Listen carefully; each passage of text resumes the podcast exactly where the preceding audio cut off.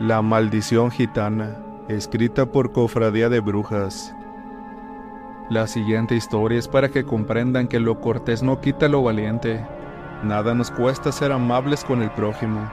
Esto me sucedió al rehusarme a pagar el precio por el trabajo de una gitana, sin mencionar que hice mofa de los poderes ocultos de las personas que manejan la magia. La mujer molesta me lanzó una terrible maldición, que provocó que tuviera una racha de tan mala suerte, que sin importar cualquier cosa que hiciera, todo me salía terriblemente mal. La cuestión es, ¿ustedes creen en las maldiciones? Por ello les contaré esta aterradora historia. Lo siguiente que les voy a contar me pasó cuando fui al centro de la ciudad. Ser estudiante universitario y recién graduado, yo no creía en las leyendas, ni el karma ni la suerte, por lo que me preocupaba simplemente en divertirme esa tarde en particular.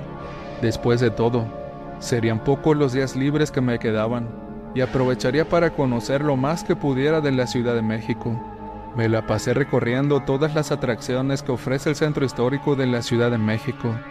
Cuando pasé por la Alameda Central, observé a varias mujeres bailando y tocando panderetas, tratando de atraer a las personas. Me imaginé que se trataría de alguna clase de show callejero.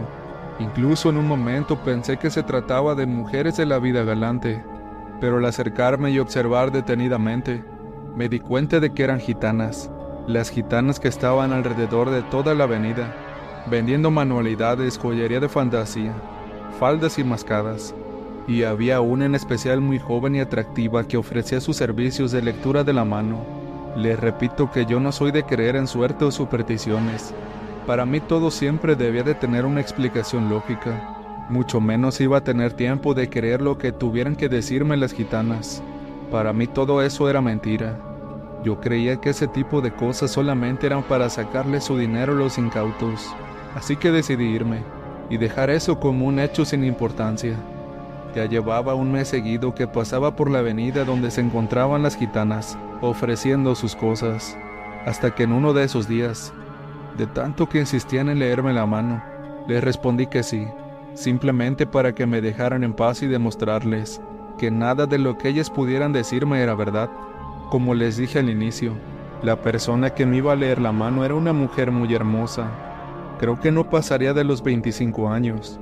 Me acomodé en la mesa y le sonreí a la muchacha, hasta que de pronto la gitana se detiene y me dice que su abuela será la que me leería la mano, ya que tiene más experiencia en casos como el mío.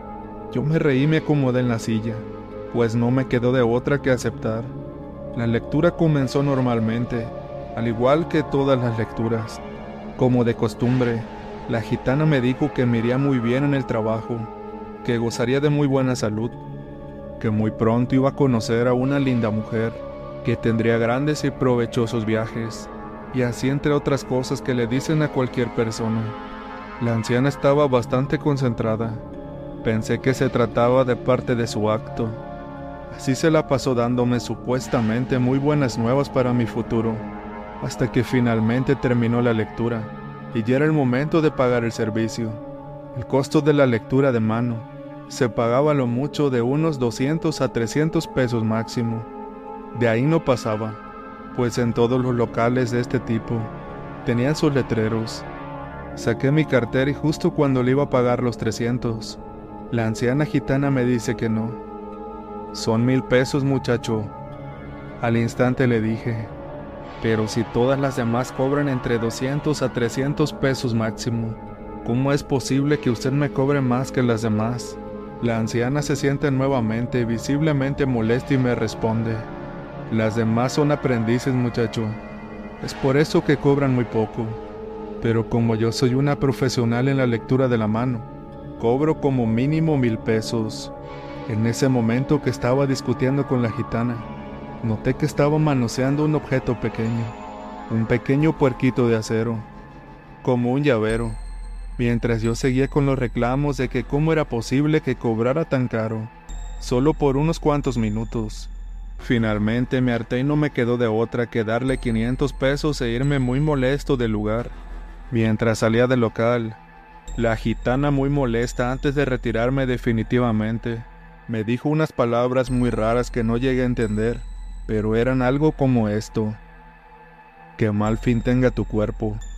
Permita Dios que te veas en las manos del verdugo, y arrastrado como las culebras, que de hambre te mueras, que los perros te coman, que Jesucristo te mande una sarna perruna por mucho tiempo. Si es que eres casado, tu mujer te sea infiel, que mis ojos te lleguen a ver en la horca, y que sea yo quien te tire de los pies, y que en cuerpo y alma sean los diablos los que te lleven arrastrando al averno. Mientras me arrojaba el cochinito de fierro, no sé en qué idioma estaba hablando al inicio, porque las palabras se me hicieron muy extrañas, pero era español, solo que al estilo antiguo. No le di importancia y me reí de la anciana.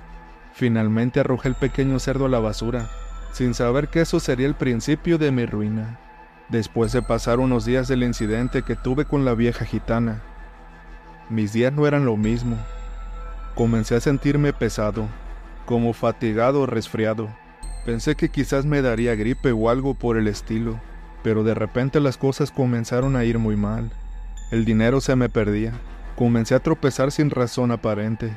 En el trabajo donde tenía unos cinco años prestando mis servicios, de la nada mis jefes comenzaron a verse inconformes, hasta que finalmente me despidieron, argumentando que la empresa estaba en números rojos y que habría reemplazo de personal mal, y por eso habría varios recortes, especialmente de los empleados que no eran indispensables. Ese mismo día llovió y me bañó un microbús, que pasaba a toda velocidad por un charco. Mi almuerzo se cayó al piso. Me robaron mi ropa de la tintorería. Por si esto fuera poco, no tenía cómo reponer mi ropa formal de trabajo. A los cinco días siguientes me chocaron el auto, y la persona que me chocó escapó del lugar. Al día siguiente del choque, me robaron el auto. No quise sugestionarme. Una mala racha la tiene cualquiera. Me iré a descansar y mañana todo será mejor, pensé. Esa noche me dio una fiebre y un dolor tan grande que no me permitieron dormir bien. Tal pareciera que mi buena suerte se me había acabado porque nunca tuve una mala racha como la que estaba pasando ahora. Es decir, sí hubo momentos que las cosas iban mal, pero no a ese nivel. Esa mañana fui a buscar empleo y me rechazaron de todas las empresas donde solicité, a pesar de tener la experiencia necesaria, de ser apto para el puesto. Simplemente me rechazaban. Incluso en un lugar ni siquiera me dejaron entrar. Estaba harto y cansado. Mi último capital se fue en un refresco y un gansito. Tenía tanta hambre que aquel pastelito me sabía gloria. Apenas estaba saboreando mi almuerzo. Un coche a toda velocidad casi me atropella. Si no fue porque salté rápidamente hacia atrás en ese instante, hubiera perdido la vida. El coche aceleró y se alejó del lugar. Creí que ese auto se iba a detener a darme los primeros auxilios, pero no, se fue de largo escapando de la misma manera que cuando me chocaron. Al día siguiente, cuando estaba yendo a una entrevista de trabajo, que supuestamente era segura, se subieron a robar el microbús llevándose mis últimos 50 pesos. Mi cartera llevaba mi identificación y la cédula profesional, además mi teléfono y mis tenis. Por si fuera poco, me golpearon sin motivo ni razón, me dejaron impresentable, en harapos, sangrando, sin un centavo y tirado en medio de la avenida, sin saber cómo ni tener con qué regresarme a mi casa así que no pude asistir a la entrevista, sin mencionar que me quedé sin modo de regresarme. La gente se me quedaba viendo como si fuera un delincuente, como si en vez de haber sido la víctima, yo fuera el criminal. No puedo describir la manera en que me sentía. Caminé casi nueve horas de regreso a casa, pues ni siquiera al metro me dejaron entrar. En ese preciso instante que caminaba por el camellón con los pies heridos y sangrando, Comencé a cuestionarme el por qué me pasaban estas cosas a mí, si nunca le hice daño a nadie, nunca herí ni insulté a ninguna persona, ni siquiera cuando me chocaron. Traté de ser lo más amable posible, pero fue hasta que mis pensamientos comenzaron a hacerme reflexionar, y fue justo al hacer memoria que recordé que todo esto me comenzó a suceder desde el incidente que tuve con la vieja gitana. Fue en ese justo momento en que comprendí que esas palabras raras que me dijo la gitana se trataban ni más ni menos que de la famosa maldición de la lamia, una maldición gitana que le da muy mala suerte a la persona que la recibe. Es por ello que desde ese día, sin importar lo bueno que hiciera, esa maldición causaba que todo me saliera muy mal. Llegué a mi casa casi a las 2 de la mañana. No cené, Simplemente le dije a mi madre que me sentía muy mal y que me quería dormir. El resto de la noche me la pasé llorando, hasta que en algún momento me quedé profundamente dormido. A la mañana siguiente, ni bien amaneció, me fui a buscar a mi primo para que me prestara un dinero. Me persiné y de inmediato me fui corriendo al lugar donde estaban todas las gitanas en aquella ocasión. Tendría que rogarle a la anciana para que me quitara su maleficio. No me importaba todo cuanto me quisiera insultar. Solamente quería que me quitara el hechizo, que merecidamente me hizo. Pero para mi mala suerte, en el lugar ya no estaban las gitanas. Sentí tanta impotencia que me solté a llorar ahí mismo.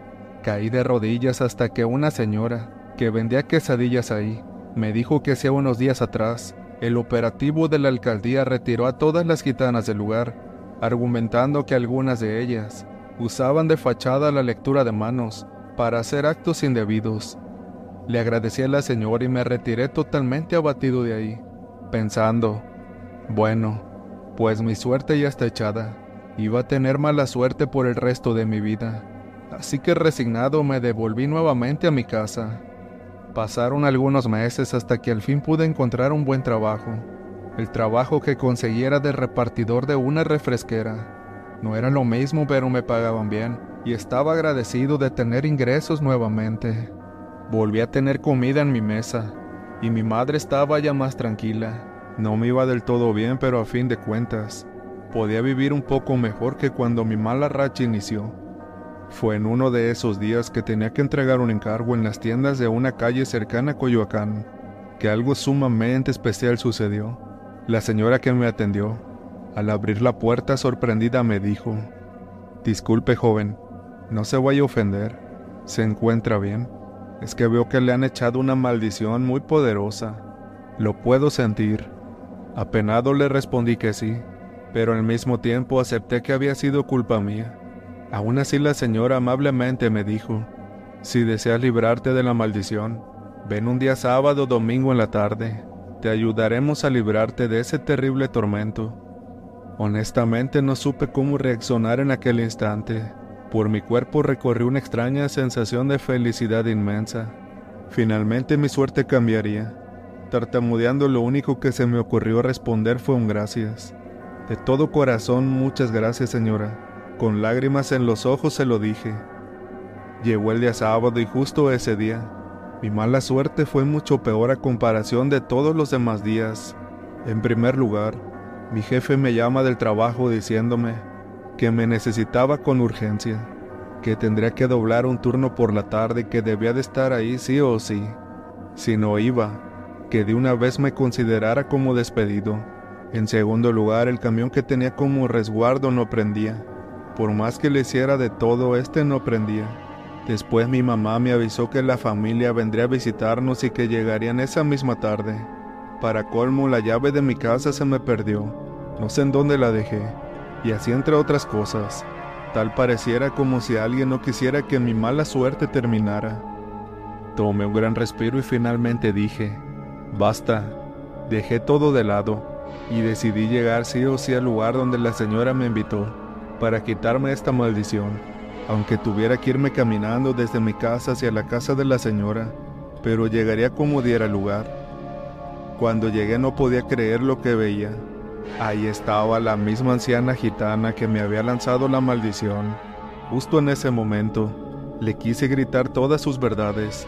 Estaba realmente furioso, pero me supe controlar por mi bien. La vieja gitana al verme no me reconoció no sabía quién era. Supongo que por su edad olvidaba cosas. Solo me dijo que sentía algo muy malo adentro de mí y al mismo tiempo me señaló en dónde estaba el maleficio. Justo cuando la gitana tocó mi mano, no sé qué palabras estaba diciendo nuevamente, pero en mi interior sentía que algo enorme se liberaba. Luego no sé por qué me señaló dónde estaban los sanitarios, pero justo en el momento en que terminó de decir esas misteriosas palabras, Sentí unas ganas de arrojar, de vomitar algo insistentemente. Las náuseas eran tan fuertes que simplemente no me podía aguantar, hasta que finalmente tuve que ir corriendo al sanitario para volver el estómago. Apenas entré comencé a arrojar todo el daño que había dentro de mí. Ahora entendía por qué me dijo en dónde estaban los baños.